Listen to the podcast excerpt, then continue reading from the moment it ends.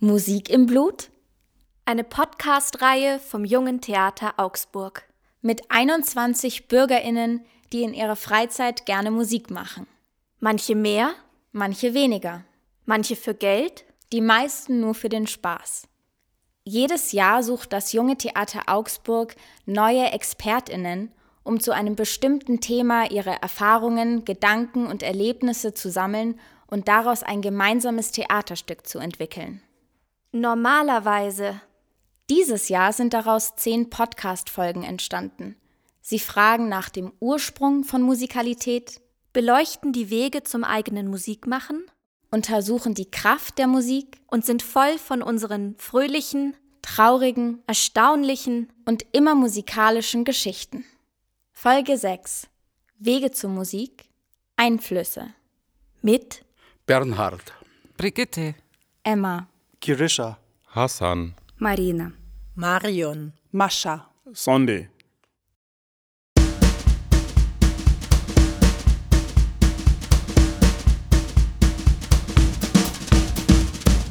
Meine wichtigsten musikalischen Einflüsse habe ich zuerst von meinen Eltern bekommen. Die haben damals noch auf dem Radio sehr viel Klassik gehört, auch Romantik. Aber ich habe auf dem Radio auch für mich gleich als kleiner, kleiner Knopf noch die Jazzmusik äh, entdeckt und sehr geliebt, was meinen Eltern gar nicht so gut gefallen hat.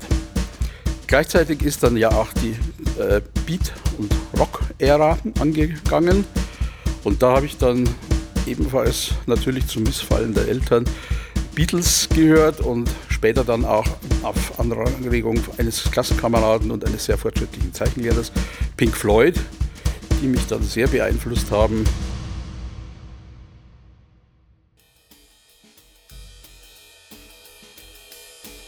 Leute wie Eva Cassidy oder Georgette D, eine Travestiekünstlerin aus Berlin, die ich wahnsinnig gut finde und die tolle Songs macht oder auch covert. Und das finde ich auch so großartig an Musik, dass jeder was Eigenes draus macht. Mit neun, ähm, da habe ich noch in England gewohnt, da habe ich ein Lied im Radio gehört und irgendwie ist, mir auf, ist dieses Lied mir aufgefallen. Kurz, ich habe gefragt, welche Band das war und das, waren, das war die Beatles. Kurz darauf waren wir im Petticoat Lane Market und da habe ich diese Kassette gesehen. Das war das rote Album der Beatles 1962 bis 66. Und dann ich, durfte ich sie kaufen auch.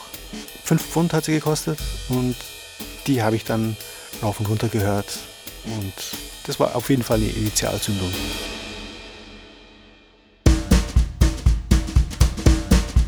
Also ein besonderes Lied, was mich mein Leben lang begleitet, ist das Lied Thank You for the Music von ABBA. Und das habe ich auch mit in Freude und Leid mit aller Imbrunst für mich immer gesungen. Die, meine Straßenmusikerzeit in London war da eigentlich sehr wichtig, um, um zu verstehen, was eigentlich das genau bedeutet, Musik zu machen, weil da war so eine Unmittelbarkeit im Austausch mit den Musikern und mit der jeweiligen Situation auf den Straßen von Londons. Dann habe ich einen ganz anderen ähm, Ansatz auf, der, auf dem Instrument gefunden dadurch. Und danach hat sich vieles geändert dann für mich. Und da geht es vom Text her, ich bin überhaupt nichts Besonderes, ich bin ein ganz normales Mädchen. Und wenn ich einen Witz erzähle, den hast du sicher schon gehört. Und, aber meine Mutter hat gesagt, ich konnte singen, bevor ich sprechen konnte. Ich konnte tanzen, bevor ich laufen konnte. Und das mündet dann in den Refrain, da, danke für die Musik, für die Lieder, die ich singe, für die Freude, die sie mir bringt. Wer kann ohne es leben?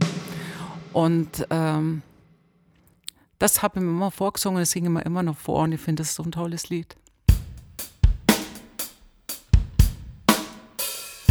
Und irgendwann habe ich Rap entdeckt durch äh, Freunde und, und Familienmitglieder, die das gehört haben. Und das hat mich sehr geflasht. Also ich war sehr überrascht, dass man aus Sprache Musik machen kann. Und das war für mich wie, wie ein Glück sozusagen, weil ich bin jemand, der von Sprachen sehr begeistert ist. Ich liebe Sprachen und ich habe immer Musik geliebt und diese Kombi war für mich sehr interessant und irgendwann habe ich mir gedacht, ich mag das nicht nur hören, sondern ich will das auch machen. Und seitdem bin ich in diesem Film drin.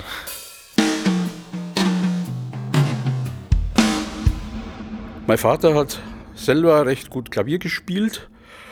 Das hat mich zwar äh, ermuntert, aber nicht richtig zur Begeisterung gebracht.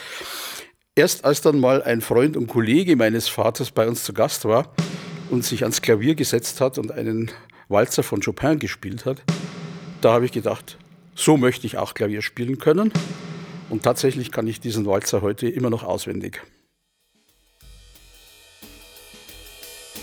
Im letzten Jahr, im Sommer, habe ich meine Mama in Russland besucht und die Mama hat mir ein kleines altes Heftchen mir gegeben, wo ich noch in der fünften Klasse war und ich habe da Aufsatz gefunden, wo ich schreibe, dass meine Musiklehrerin für mich Vorbild ist und ich möchte genau in Zukunft sein, so wie meine Musiklehrerin. Ich habe sogar, also ich habe wirklich geweint, als ich das gelesen habe. Anscheinend war das mein Ziel und ich habe das erreicht. Auf der Suche nach Neuem in meinem Leben habe ich mich irgendwann entschlossen, mich bei einem Gospelchor vorzustellen. Und vielleicht habe ich mir dann gedacht, kommt diese Idee tatsächlich davon, dass ja mein Lieblingssänger Elvis ohne Gospel nicht überlebt hat. Der hat ja jede Vorstellung mit Gospel begonnen und beendet. Und ich mochte immer Gospel und Mahalia Jackson und die Harlem Gospel Singers und tatsächlich bin ich jetzt schon 20 Jahre Mitglied im Gospelchor The Voices of St. John. Ich beschäftige mich schon mich dann auch mit Musiktheorie oder Jazztheorie, aber ich habe das jetzt alles nicht studiert. Und da war mir schon auch die Popkultur an sich ein Vorbild. Da findet man einfach seine eigene Sprache durchs Machen. Es gibt mehrere Musiker, die für mich wichtig sind. Jeden Fall von Nigeria, wo ich herkomme. Alle wichtigsten der King Sony hatte, der macht uh, Highlife Juju Music. Der singt auch manchmal in Englisch. Also alle Sprachen, die man in dem Land findet, versucht er in die Ecke reinzugehen und die Message an die Leute vorbei zum bringen. Interessant war auch dann, als ich dann mit, ähm, ich glaube mit 18, 19 so den Jazz entdeckt habe. Thelonious Monk und danach Miles Davis und dann irgendwie äh, versucht habe, diese Musik kennenzulernen und zuerst auch verwirrt war von ihr teilweise. Da war ein Schlagzeugsolo zum Beispiel von Tony Williams damals und das war so aus Sicht eines ähm, Teen Teenagers, der bisher eigentlich nur Pop- und Rockmusik kannte, war das total wirr einfach. Was macht denn der da? Aber ich habe es mir immer wieder angehört, bis ich dann angefangen habe zu verstehen, was das, dass das ja auch nicht Sprache ist. Die verstorbene äh, Fela äh, Anikulapo Kuti, jeder kennt Fela als äh, politische Derjenige, der wo immer mm, Vorwurf an die Regierung immer hat, versucht die Wahrheit zu sagen an die Leute, durchzuchecken, komm Leute, äh, lasst euch nicht verarschen von der Regierung, dies und dies und das. Also das ist die Gründer des Afrobeats, die jede heutzutage hören. Und so kam halt eins zum anderen. Und dann habe ich mich halt dann mit Coltrane, Miles Davis, mit Wayne Shorter auseinandergesetzt. Stevie Wonder, sein Songwriting, seine, seine Fusion von ähm, eigentlich sehr sophisticated Jazz-Harmonien, aber trotzdem ein catchy Pop-Songwriting. Ist eigentlich toll. Zum Beispiel die verstorbenen Fela Anikula Kuti. Die Song war hier in Augsburg, hat auch gespielt äh, vor ein paar Jahren hier bei dem äh, Festival der Kultur. Und äh, das war ein wieder äh, erfrischendes Erlebnis, solche Musik seines Vaters wieder zum Hören. Das war echt klasse. Es ist aber auch so, dass mir meine Mutter die Musik vorgelebt hat. Also seit ich denken kann, war ich eigentlich bei Konzerten, Proben, Auftritten, Shows etc. dabei und konnte sehen, was die Musik mit der Mama gemacht hat, aber auch was sie mit den Menschen gemacht hat und was Musik erreichen kann und auch bei mir zum Beispiel selbst auslöst.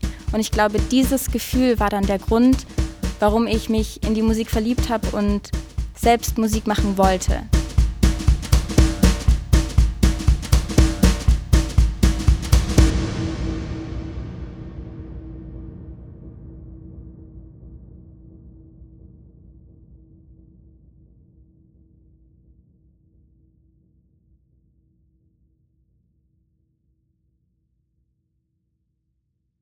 Das war Folge 6.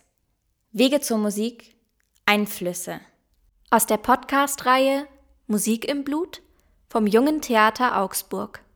Die Porträts aller ExpertInnen und des Teams von Musik im Blut sind auf der Homepage des Jungen Theaters sichtbar unter jt-augsburg.de slash Musik im Blut.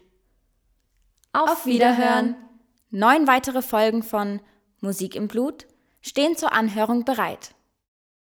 Auf Wiedersehen! Über den Spendenknopf unterstützen Sie unsere Arbeit und wir können Sie hoffentlich bald wieder bei einer Aufführung begrüßen. Wir bedanken uns für die Unterstützung bei der Stadt Augsburg, dem Land Bayern und dem Bundesamt für Migration und Flüchtlinge. Wir bedanken uns für die Kooperation beim Friedensbüro der Stadt Augsburg, der Sing- und Musikschule Mozartstadt Augsburg und A3 Kultur. Wir bedanken uns bei Claudia Roth, Vizepräsidentin des Deutschen Bundestages, für ihren Einsatz als Schirmfrau.